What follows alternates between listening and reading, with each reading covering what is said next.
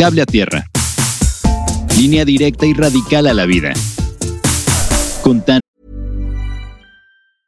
Hey, I'm Ryan Reynolds. Recently, I asked Mint Mobile's legal team if big wireless companies are allowed to raise prices due to inflation. They said yes. And then when I asked if raising prices technically violates those onerous two year contracts, they said, What the f are you talking about, you insane Hollywood ass? F- So to recap, we're cutting the price of Mint Unlimited from $30 a month to just $15 a month. Give it a try at mintmobile.com slash switch. $45 upfront for three months plus taxes and fees. Promo for new customers for limited time. Unlimited more than 40 gigabytes per month. Slows. Full terms at mintmobile.com. Sarac. Hola amigos y bienvenidos a Cable a Tierra. Eh, nada, pues estoy muy contenta. Como saben, como han visto, Cable Tierra es un espacio que pretende crear conversaciones con agentes de cambio y con amigos. Y da la casualidad de que nuestro invitado del día de hoy no solo es un importante agente de cambio, sino un entrañable amigo mío desde hace muchísimos años. Entonces, cuando pensé en él para el programa, dije, es el invitado perfecto, porque no solamente nos une una historia eh, de mucho cariño y de muchísimos años, sino que también está haciendo cosas interesantísimas y muy importantes. Entonces, le quiero dar la bienvenida a Sebastián Tonda. Hola, Sebastián. Hola Tania, feliz de estar aquí platicando contigo. Un buen momento para platicar. Estás haciendo cosas padrísimas. Obviamente quiero hablar de tu libro, pero, ok, Sebastián y yo nos conocimos en la Facultad de Comunicación de la Universidad Iberoamericana. En nuestro primer día de clases, en nuestra primera clase, ¿eh? no me acuerdo si estábamos sentados, si nos sentamos juntos. Yo creo que sí, seguro sí. Pero, oh, sí. Pero desde ese día nos hicimos inseparables y aunque nuestra carrera, eh, nuestra licenciatura tomó ritmos distintos, Sebastián acabó mucho antes que yo. Bueno, pues seguimos en contacto y a través de los años nos hemos mantenido como en nuestros radares. Platícanos un poco, Sebastián, porque yo me acuerdo que tu primer trabajo saliendo de la Ibero fue en la empresa Sushito. sí, cierto, 100%. Entonces, platícame un poco lo que ha sido tu trayectoria profesional desde que nos graduamos hasta ahora. Porque has, creo que si bien eres un comunicólogo de hueso colorado, sin duda has estado involucrado en áreas muy distintas de, del hacer, ¿no? En la publicidad, en los nuevos medios, ahora en la inteligencia artificial. Entonces, platícame un poco cómo llegaste hasta dónde estás. Esa es una gran pregunta porque uno va viviendo y te vas metiendo y, y, y de alguna manera vas agarrando distintas oportunidades que cuando las tomas a veces no hacen tanto sentido, solo sientes que lo tienes que hacer. Pero después hay una historia muy clara, ¿no? Que cuando la estás viviendo no la ves. Es, es, es, como lo que me ha pasado a mí al menos. Entonces, bueno, yo te cuento que sí, empecé, aunque estudiamos comunicación, siempre desde, desde el principio yo tenía un perfil muy emprendedor. Uh -huh. A mí lo que me gustaba era hacer cosas nuevas, o sea, retar el status quo, cambiar, transformar. Eh, para mí, yo soy la peor persona del mundo si lo que quieres es mantener algo como está. O sea, e, es, ese, ese, es, ese es mi, este, digamos, el, peor territorio en el que me puedes poner a mí, eh, porque a, a, mí me apasiona la transformación, el cambio, la solución de problemas. Pero en esa etapa no lo sabía. Entonces, cuando acabamos la carrera, yo quería empezar negocios y ser emprendedor. Efectivamente, trabajé en Sushito durante la carrera.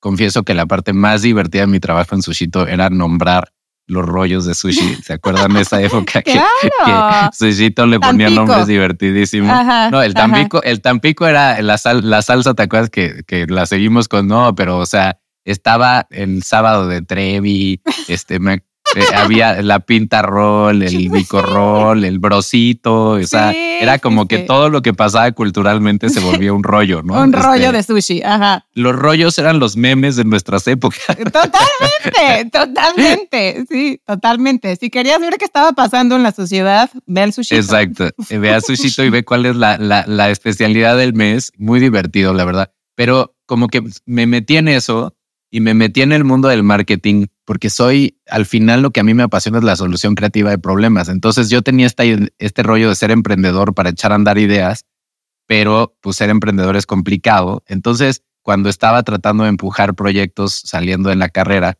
por ahí conocí a Alejandro Ramírez, este, el claro. CEO de Cinépolis, este, que es un tipazo, eh, Alex, y, y, en algún punto, y lo conocí porque eh, eh, lo conocí en un, en un ambiente de emprendedores donde él me estaba dando mentoría. Y le conté mis ideas y me dijo, oye, ¿por qué no vienes a platicar conmigo en mi oficina? Y yo, honestamente, no tenían claridad del personaje que me estaba invitando a platicar, ¿no? O sea, en esa época que eres muy inconsciente. Sí. Entonces, pues fui a hablar con él a su oficina y estuvimos hablando dos horas y media, lo cual le agradezco enormemente porque después me di cuenta de lo afortunado que había sido, porque es muy complicado este, poder platicar con él mucho tiempo. Este, y en esa plática, después de escucharme, me dijo, yo creo que tienes muy buenas ideas y me parece que para ser un buen emprendedor lo que te hace falta son fichas. Uno necesita fichas. Y yo en ese momento pensé, pues, me está hablando de dinero. Y me dijo, no, y no me refiero al dinero. Ajá. El dinero hay mucho y está buscando las buenas ideas. Este, me refiero a experiencia. Entonces, Mm. ¿por qué no te vienes a trabajar a Cinépolis? Y yo te dejo ser emprendedor adentro de Cinépolis. Wow. Te doy un proyecto en el que puedas experimentar ser emprendedor, pero en una organización que te Claro. contenga, que te dé aprendizaje, que te dé experiencia. Esa fue la conversación que tuve con él. Y le dije que no. este, porque yo quería hacer mis proyectos. Y me volvió a buscar y, este, y, y me convenció y me convencí de que era una gran apuesta y lo fue. Entonces entré a Cinépolis y me dieron una oportunidad increíble de agarrar los cines de lujo, que en ese momento los Cinépolis VIP, que en ese momento había tres y que eran como, ¿te acuerdas que originalmente los cines, los Cinépolis VIP tenían esta idea como de exclusividad en el cine? Sí, Este, nada más les faltaba tener cadenero casi casi. Este, sí, me acuerdo perfecto. este, pero era esta idea, ¿te acuerdas, no? Sí, Este, perfecto. entonces me dijeron, oye, pues están estos cines, están medio jalando, pero pues creemos que hay una oportunidad más grande y pues agarra el proyecto y ve qué pasa. Y entonces eh, hicimos todo un proceso de entender qué es lo que realmente quería la gente cuando iba al cine, que al final, cuando eres como yo, un adicto a resolver problemas, pues lo más divertido es entender los problemas. Claro. ¿no? Este que tienes que resolver. Y de alguna manera encontramos ahí que pues la gente quería ir al cine a estar cómodo y estar a gusto, que era un tema de comodidad, no de exclusividad, ¿no? Mm, sí. Y entonces rehicimos todo los cines VIP desde su operación, desde las butacas, numeramos las butacas, cambiamos las cocinas, los menús para que te llevaran la comida a la butaca. Rehicimos todo eso, hicimos una campaña de comunicación divertidísima que se llamaba Qué fácil es acostumbrarse a lo bueno. Muy chistosa, muy divertida con Spooky de, de recreo. Ajá. Este, y, y bueno, pues eh, fue una gran experiencia porque me tocó entender cómo transformar pues un negocio que ya existía en un producto mucho más atractivo, basado en entender a las audiencias y después lanzarlo. Total que nos fue muy bien y me apasioné muchísimo con eso. Luego este, me fui a Televisa como director de marketing de editorial que tenía 118 marcas en ese momento, desde TV y novelas hasta National Geographic Wow. aprendí un montón, hice un montón de proyectos, Televisa es una gran escuela, pero hice lo mismo, emprendí adentro, soy un, siempre fue emprendedor o intrapreneur, o, en- o entrepreneur o intrapreneur, pero siempre Ajá. agarrar cosas, transformarlas, hacerlas, inventar, ¿no? Y, en, y ahí me tocó, bueno, pues después me fui a Televisa Digital y lanzamos televisadeportes.com y lanzamos Evolución, que era como la el intento de hacer un Netflix, este, an- cuando Netflix estaba repartiendo discos todavía en Televisa, pero bueno, por N número de razones de prioridades estratégicas no acabó de jalar, pero el, fin, el final fue increíble y ahí pues me relacioné con todo un ecosistema y me di cuenta que había una oportunidad enorme en la parte de, de, de las plataformas digitales y en general del marketing digital de ayudar a las marcas a conectar mejor y que se abría un mundo de oportunidades gracias a la tecnología, pero en, el, en la perspectiva de cómo impacta en la vida de las personas. Y entonces fundé una agencia que se llamaba Flock, una agencia digital que tuve desde el 2009 y, en, y, fue creciendo, se volvió la primera agencia creativa digital, porque en esa época las agencias digitales eran como de programación y desarrollo. Era muy geek, ¿no? El Este- timing de Flock fue bárbaro. Exacto. Yo tengo la bendición de, eh, eh, y, es, y te digo, no es una cuestión planeada, me pasa en la vida.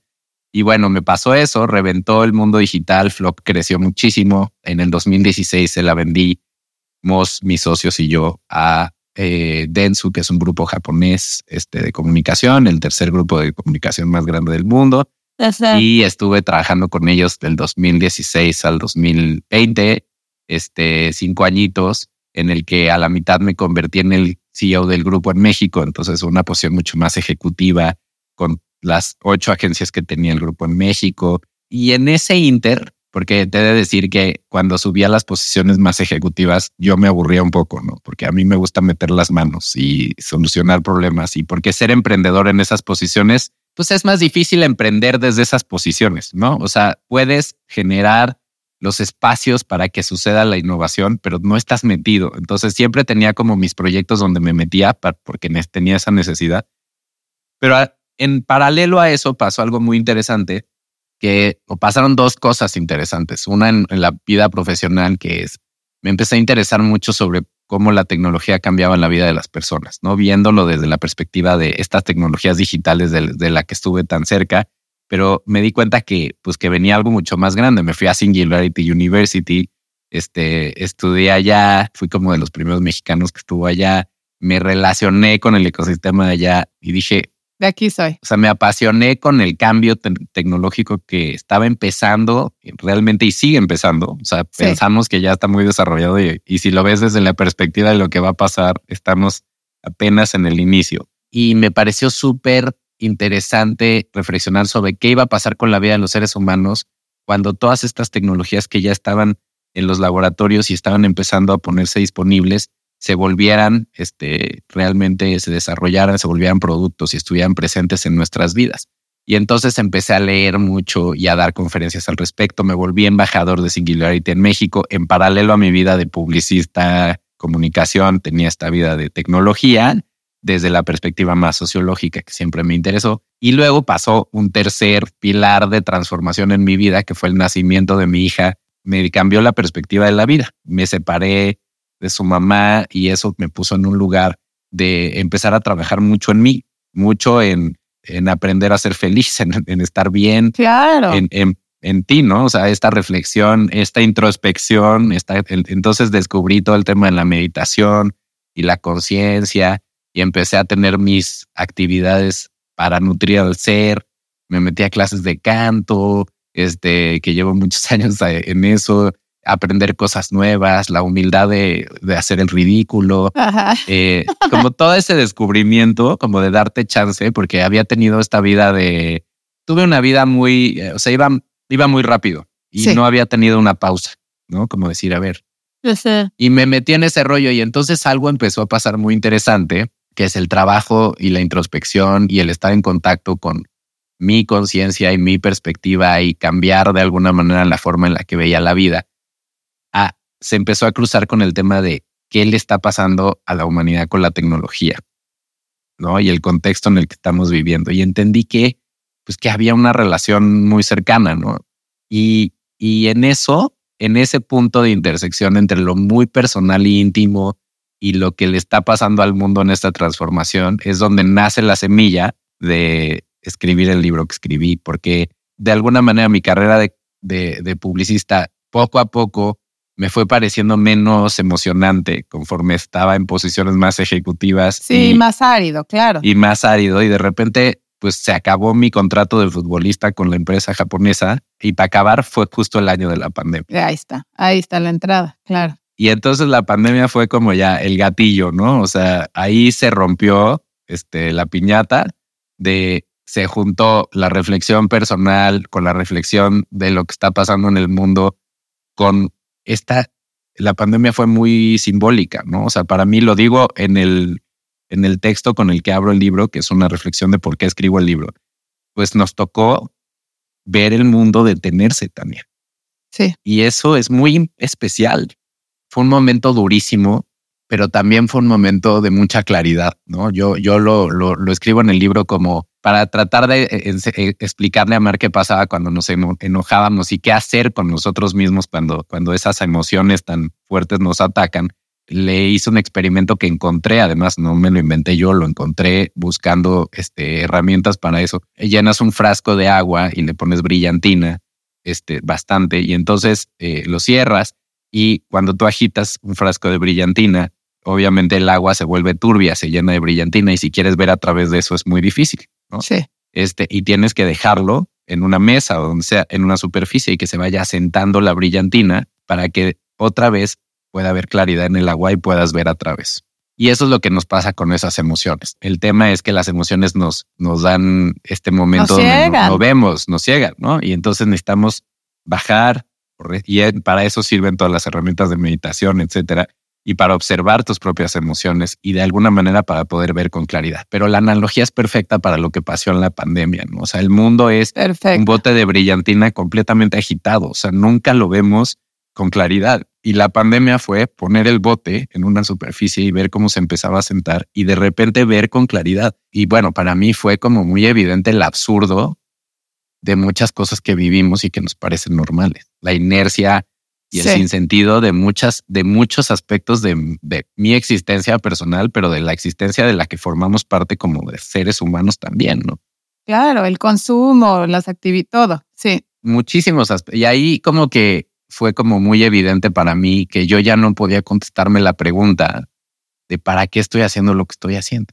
Porque yo me metí al mundo de la publicidad y el marketing porque es un mundo donde te pagan por crear, por solucionar problemas, donde está bienvenido el pensamiento creativo y donde además es un modelo de negocio. Sí. Y como a mí me gustaba hacer eso, pues yo acabé haciendo eso, pero yo no quería hacer marketing y publicidad, yo quería solucionar problemas desde una perspectiva creativa. Y Flock se desarrolló pues como un bicho raro yo creo que por esa intención mía que compartía además con mi socio Mario Nissan, que es un perfil muy diferente a mí, pero que tiene estas mismas, esta misma pasión por hacer que las cosas sucedan y transformar a través de la tecnología, mucho más en ese rollo.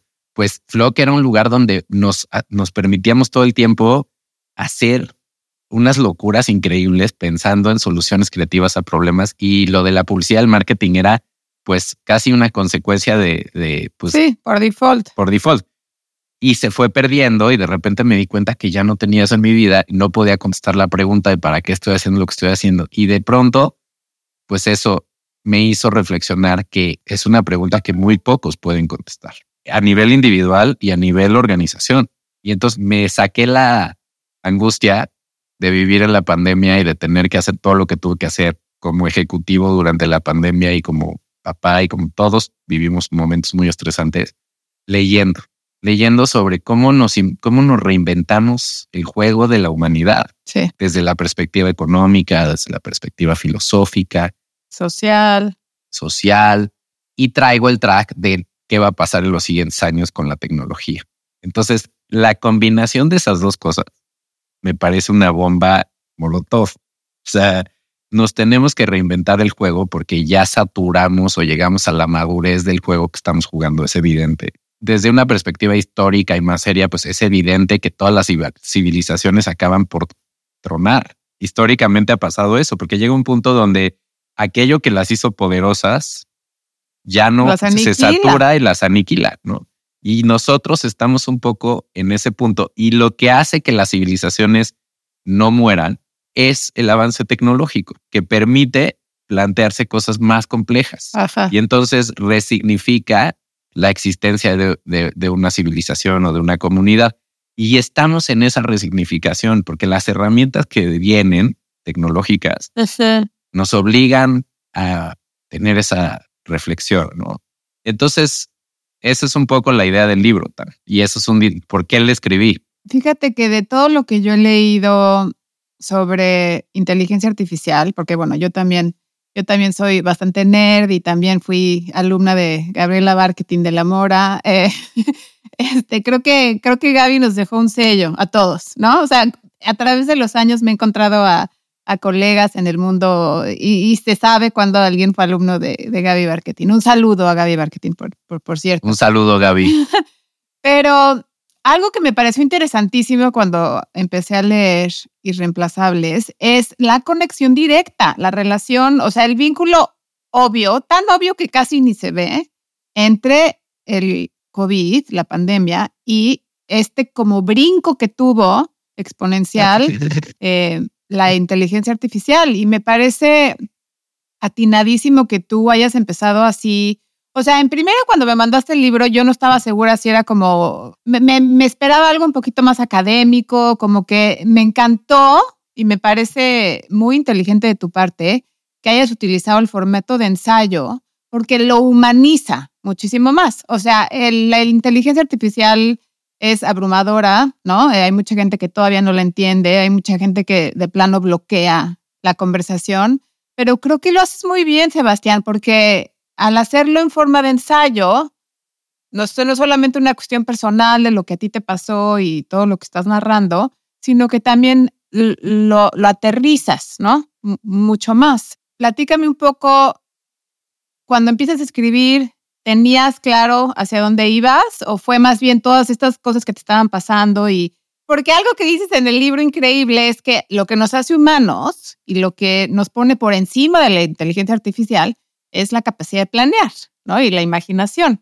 Entonces, cuando empiezas este proyecto, ¿cómo, cómo, ¿cuál es el génesis de, de- tenías un plan? De, era nada más como, Es interesante lo que preguntas porque lo que tenía era la certeza de que había una pregunta que tenía dos dimensiones, una muy personal y otra una curiosidad con respecto a qué está pasando colectivamente y que estaban conectadas. O sea, sabía que mi pregunta de, de para qué ha- hago lo que hago, en qué momento me transformé, me volví esto y parte de esta sociedad y qué le está pasando a la humanidad en el contexto de esta transformación tecnológica tan profunda. Sabía que había una conexión, pero no tenía certeza de cuál era, ¿sabes? O sea, tenía como las preguntas y la intuición ajá, y había leído mucho sobre la necesidad de evolucionar modelos económicos, el capitalismo, qué nos quedamos y qué no, hacia dónde lo llevamos, mucho de economía, mucho de filosofía, mucho de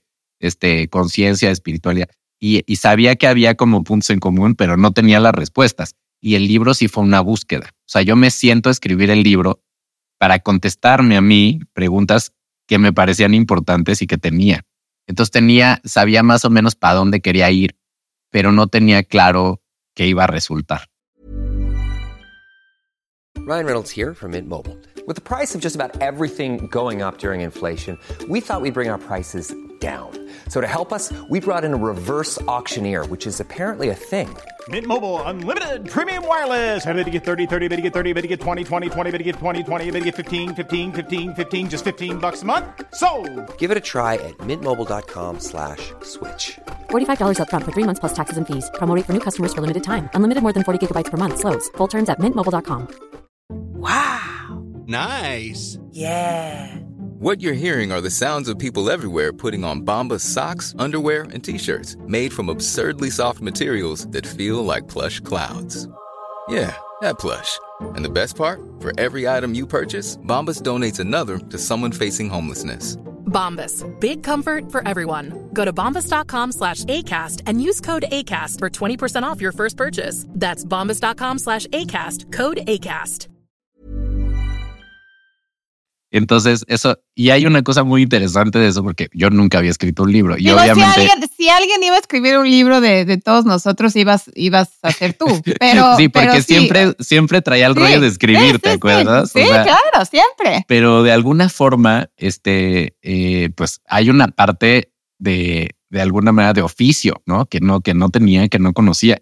Entonces me acuerdo que Ale, mi esposa, que la conoces perfecto, también iba con nosotros sí, en la. Ibero. Un saludo a Ale. Sí, me regaló porque le dije voy a escribir un libro. Porque además no podía, ojo, hay un contexto interesante dentro de toda esta conversación muy profunda, que es cuando yo salgo de mi trabajo de publicista, me pusieron un contrato de no competencia. Entonces no podía hacer nada que tuviera que ver con lo que había hecho durante dos años. O sea, Ajá. me tenía que meter al congelador de la publicidad, del marketing y todos los clientes dos años. ¿Y ¿A eso te refieres cuando dices tu contrato de futbolista? Exacto. Mi contrato de futbolista fue como me compraron, pero también implicaba que dos años después de salirme no podía competir en nada con, con el grupo que me compró. Y, y de alguna manera eso me generó un contexto pues que agradezco, ¿no? Porque fue, yo tenía ganas de escribir un libro, tenía mucho, tenía estas preguntas y me dijeron, pues, ¿qué crees? O sea, no solamente, pues no puedes hacer nada de lo que hacías, entonces qué bueno que vas a escribir un libro. Este, Sí, ex- ahí está.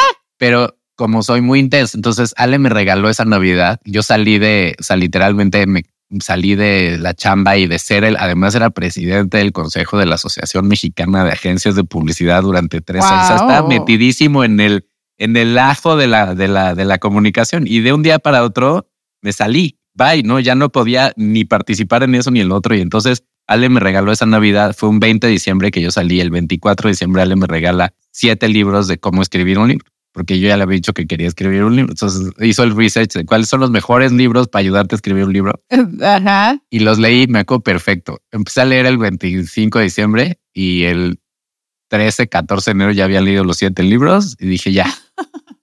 I'm Ya, ready. Ah, ya, a escribir.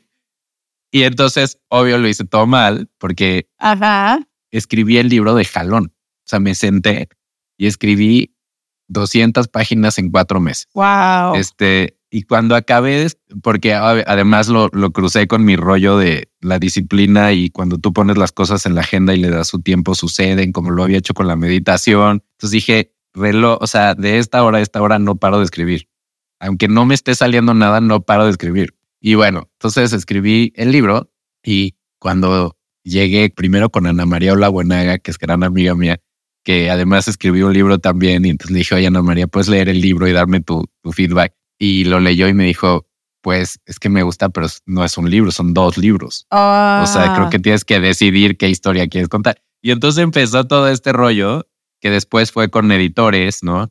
Y entonces me acerqué con editores y me y este la primera editorial con la que me acerqué, una editorial mucho más comercial que leyó mi libro y me dijo, son dos libros. Tienes que decidir cuál, ¿no? Y, y- y tal, no sé qué. Y entonces fue un pro- realmente escribí el libro en cuatro meses y me tardé dos años editando porque tuve que reescribir Claro. pues, el 60% del libro. Sí, la edición es reescritura, Claro sin duda. y posiblemente si lo volviera a hacer, lo haría mucho más eficientemente. Pero lo que sí funcionó, y eso sí no se modificó, y por eso regreso a tu pregunta inicial, el génesis del libro, que era contestarme preguntas importantes para mí, sucedió en cuatro meses. Y entonces, además de empezar a editar el libro, dije, yo tengo que empezar a hacer, hacer porque soy, porque me encanta hacer, porque soy solucionado. Entonces, a, en- a la par de que, de que, de que de alguna manera empecé la edición del libro, pues me empecé a meter en proyectos donde estaba poniendo en práctica lo que de alguna manera estaba sugiriendo en el propio libro. Y luego además pasó algo interesantísimo que es,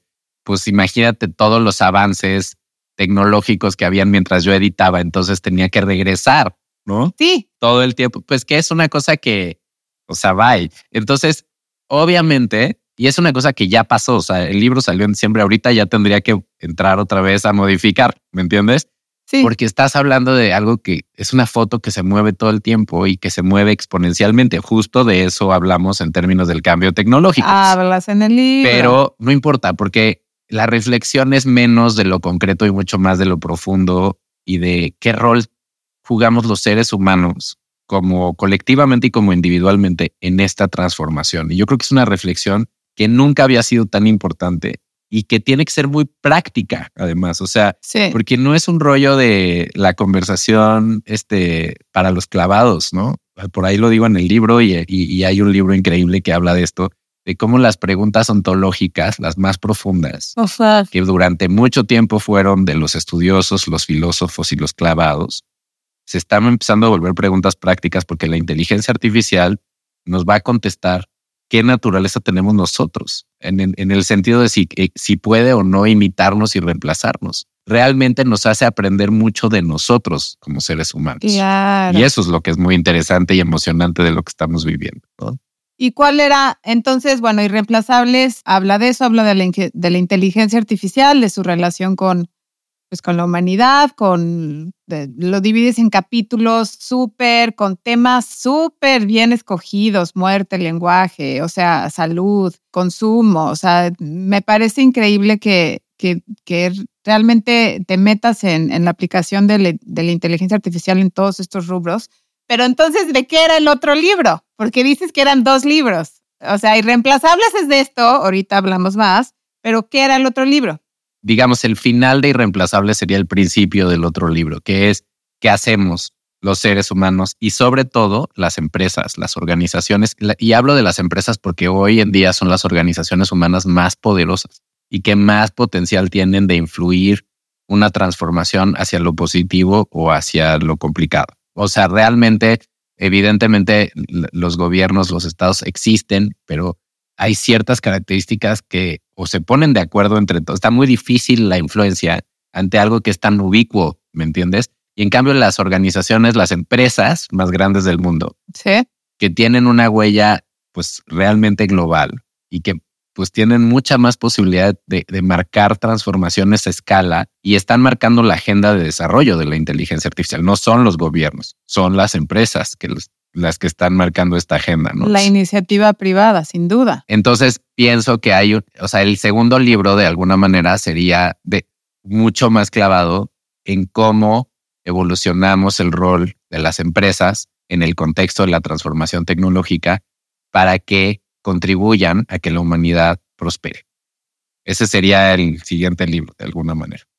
Que es en lo que estoy trabajando con, como consultor, además. Entonces está todo amarrado por todos lados. Ok. Oye, hacia el final de tu libro hablas de, mm, de los lirios y de cómo, bueno, obviamente uno de, uno de los temas que, que más exploras es esta exponencialidad que tiene la velocidad, o sea, el desarrollo tecnológico y, y entonces, fíjate que al final del libro tienes este capítulo en donde hablas de los lirios y lo utilizas como metáfora de eso, ¿no? Porque los lirios, como dices en el libro, es uno y luego son dos y luego son cuatro y en un día es todo el lago, ¿no? Aquí en Islandia hay un caso muy interesante que te invito luego, porque tú eres nerd máximo como yo, que te invito luego a que googlees, porque es un tema divisor, pero a raíz, o sea, es esta flor que se llama lupina, es una flor morada, que el landscape de Islandia es completamente volcánico, eh, incluso Neil Armstrong, o sea, astronautas vienen a Islandia a prepararse para viajes, eh, viajes a la luna y tal, ¿no? Y por ser árido y por ser complejo, eh, obviamente la reforestación es todo un tema, ¿no? Entonces, traen de Estados Unidos, de Alaska, esta planta, porque esta planta lo que tiene es que tiene una capacidad bárbara de contener la humedad. Entonces traen esta planta y de una manera muy controlada, o sea, con institutos científicos, eh, gente, la empiezan a integrar, ¿no? Pero entonces, ¿qué pasa, Sebastián? A lo de lo que estás diciendo. Con el cambio climático, esta planta empieza a entrar en áreas de la isla que antes por frío, o sea, antes por ser heladas, pues la planta no, no, no, iba, no, no se iba a reproducir hacia allá. Pero ahora, con todo lo que está pasando y el cambio de temperatura y los glaciares que se están derritiendo, las lupinas han tomado posesión de la isla.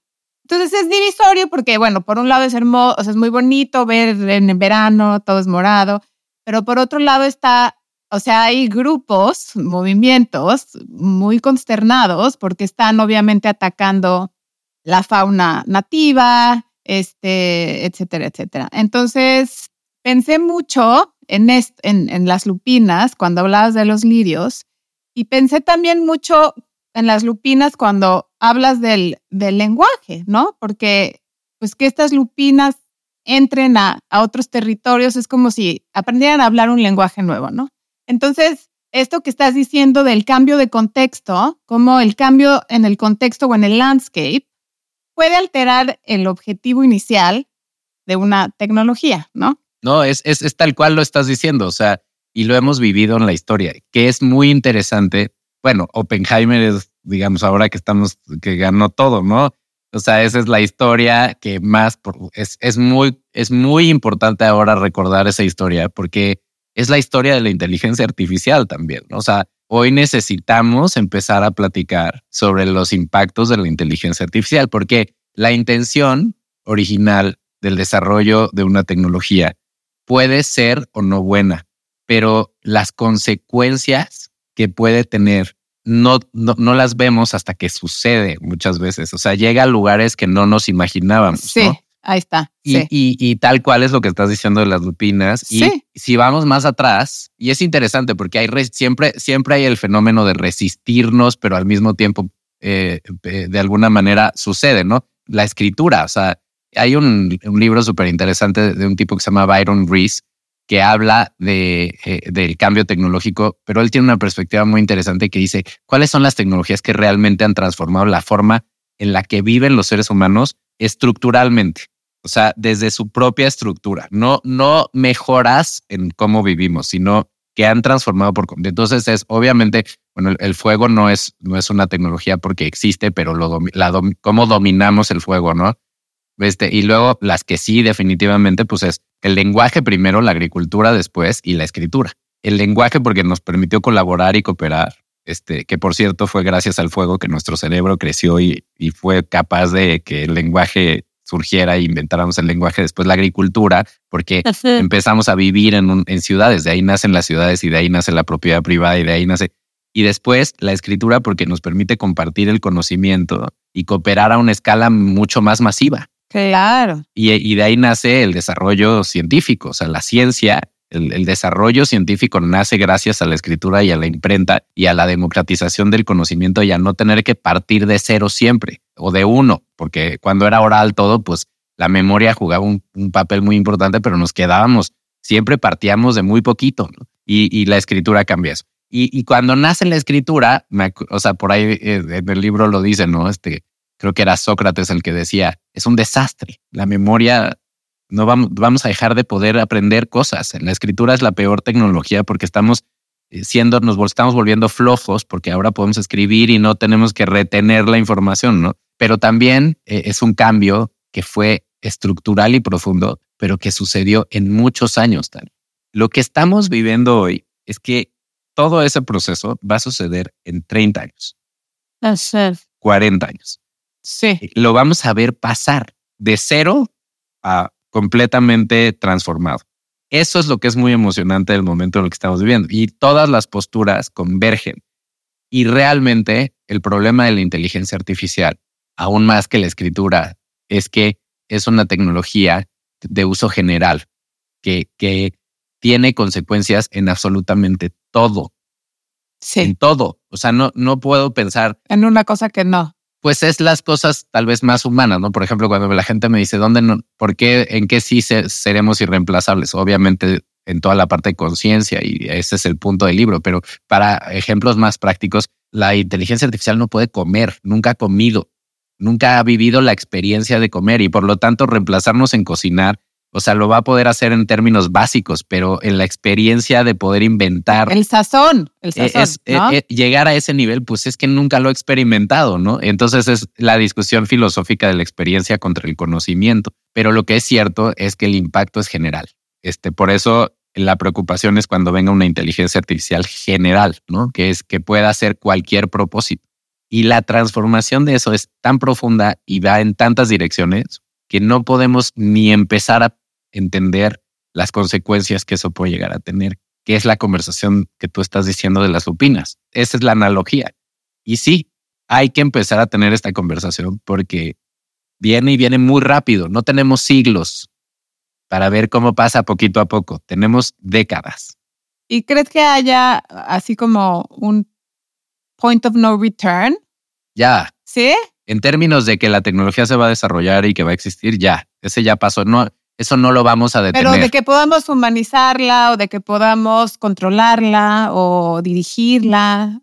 ¿Estás, ¿Eres optimista al respecto? O Es que justo eso es otra cosa, ¿no? Los, los que estamos clavados en esta conversación, y lo leía ayer en otro libro súper interesante, que creo que la combinación del optimismo y el emocionarte por todas las posibilidades con el pesimismo y ser consciente de los desastres que puede implicar es la visión más objetiva. Yo creo que estar en un lado o en el otro es muy poco objetivo.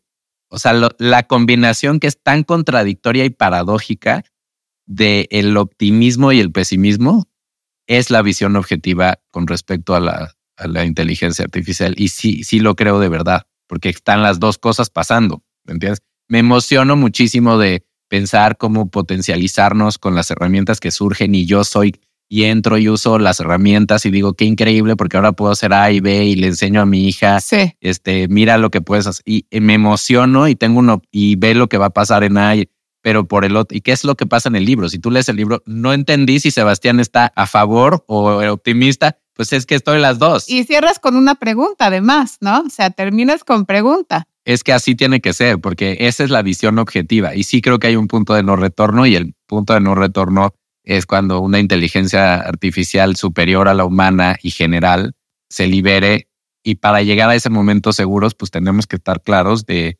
cuáles son los objetivos de esa inteligencia artificial general superior a la humana y si los va a respetar después de que se libere, porque algo más inteligente que nosotros, pues es complicado de contener. Eh, esas, esas son las preguntas más filosóficas. Sí, qué, qué pena que tengamos poco tiempo. Eh, sí quisiera que la gente corra a comprar eh, Irreemplazables. Me parece un libro importantísimo. O sea, en momento, o sea, en este lugar y momento en el que nos tocó vivir, me urge leer tu, tu libro número dos. Yo sé que te tienes que ir, eres, eres un hombre muy ocupado, pero antes de irnos, sí quiero rápido preguntarte algo porque es algo que se me quedó muy como em, en el libro, no me acuerdo en qué capítulo, dices que el alma es una función química del cerebro. ¿Crees eso? ¿En serio crees eso? No, digo que el, el, alma, digo que morir. Ajá. Esa, la, la experiencia cercana a la muerte, esta que registran las personas que han vivido y que se ven separadas de su cuerpo y se ven desde afuera y el túnel, es, y eso está probado científicamente, no, no estoy diciendo que yo crea que ahí termina, pero es una función que tenemos todos cuando se deja de irrigar sangre en una parte del temporal derecho, al grado de que ya hicieron un casco, que se llama el casco de la muerte, que hace que te deje de llegar sangre a ese lugar y vives una experiencia cercana a la muerte estando perfectamente a salvo. What? Hay un botón, digamos, para simplificarlo mucho, que te hace irte a ese lugar. O sea, el túnel, que ves gente, ves una Sí. luz al final del túnel. Eso ajá. no quiere decir que no estemos conectando con algo que sea real. Entonces, mi postura, lo que pregunta en el fondo que tú estás haciendo es, ¿la conciencia humana Ajá. se puede explicar con la materia y las leyes de la física o no? ¿Hay algo en nosotros que trasciende a las leyes de la física y la materia o no? Esa pregunta es la más importante. Yo creo que sí, pero es una creencia personal. No puedo comprobarlo porque la conciencia la experimentamos solamente en lo personal. No podemos experimentar con la conciencia de alguien más para poder saber qué es. ¿Entiendes? Sí. Sí. sí, Y entonces, y esta pregunta es la pregunta, porque si, o sea, si realmente la conciencia es un fenómeno explicable por las leyes de la física, es reemplazable por la tecnología. O sea, es una cuestión de tiempo que la tecnología llegue a tener la capacidad de reemplazar a la conciencia humana. Si no es explicable por las leyes de la física y la materia y trasciende a eso, entonces no va- vamos a poder ser reemplazados. Y tú sabes cuál es mi postura porque el libro se llama. Irreemplazables. Reemplazables, claro, claro. La buena noticia es que en lo que llegamos a ese punto, ese es nuestra ventaja más máxima ante la inteligencia artificial, la conciencia. Y la conciencia, más allá de la conversación filosófica, si lo traemos al mundo práctico, es la capacidad de observación y de, de alguna manera, de tomar control eh, sobre cómo, de alguna forma, evoluciona tu acción y tu pensar en el mundo. ¿No? Mm, Este, eso no lo puede hacer la el, el poder contestar la pregunta ¿para qué? mm, Exacto. La conciencia contesta la pregunta ¿para qué? La inteligencia, ah, los cómo y Ah. los qué. Esa pregunta es la pregunta del millón Del millón. en términos de si vamos a poder ser reemplazados o no. Y en lo que somos reemplazados nos toca ejercer la capacidad de nuestra conciencia a tope, que la hemos ejercido poco, por cierto. O sea, la tenemos ahí como... Y la buena noticia también es que la propia inteligencia artificial nos va a ayudar a contestar la pregunta de si nuestra conciencia es o no un fenómeno físico y material. Porque si sí lo es, va a llegar un punto donde la inteligencia artificial va a tomar conciencia. Wow. Ese es el tema. Wow. Esa Wow, es la pregunta del millón. Esa es la pregunta del millón. Qué bárbaro, sí. Me dejaste hasta me dolió la cabeza de, de pensar, oye, pero espérate, espérate, antes de que te vayas. La, la otra pregunta del millón. Obvio. ¿Por qué, ¿Por qué el sábado de Trevi se llama sábado de Trevi? ¿Te, Por- te según, acuerdas? según yo es por Gloria Trevi, ¿no? Seguro. Pues yo creo, Seguro. no sé. Iba, iba Algo el- pasó, algo pasó en los 80 con un sábado de Gloria Trevi, estoy seguro. Hay que, hay que preguntarle a ChatGPT. Sí, hay que, hay que preguntarle, te lo juro, voy a preguntarle a ChatGPT y voy a compartir la respuesta. Me encanta, está padrísimo. Oye, Sebastián, te quiero muchísimo. Me encanta verte tan creativo y emprendedor y contento. Y por favor, sigue, eh, sigue trayendo todas estas preguntas a, a nuestra vida. Eh, por favor, quiero que todo el mundo vaya y compre tu libro. Dices que ya ah, está ahorita en una segunda, en un segundo tiraje. Sí, y está en En Amazon. todas las librerías. Pues ya sabes, se acaba, vuelven a pedir, pero está en Gandhi, está en El Péndulo, está en Amazon, está Buenísimo. en otras librerías independientes, ahí va. En el Fondo de Cultura Económica, etc. Y tus redes sociales para que la gente te siga. Muy fácil, arroba Sebastián Tonda. Buenísimo. Pues muchísimas gracias. A ti. Y nada, amigos, los espero la próxima semana para otra, otra conversación sensata. Muchísimas gracias a todos por escucharnos y nada, que estén bien. Planning for your next trip? Elevate your travel style with Quince. Quince has all the jet setting essentials you'll want for your next getaway, like European linen, premium luggage options, buttery soft Italian leather bags, and so much more. And it's all priced at 50 to 80% less than similar brands. Plus, Quince only works with factories that use safe and ethical manufacturing practices. Pack your bags with high-quality essentials you'll be wearing for vacations to come with Quince. Go to quince.com slash trip for free shipping and 365-day returns.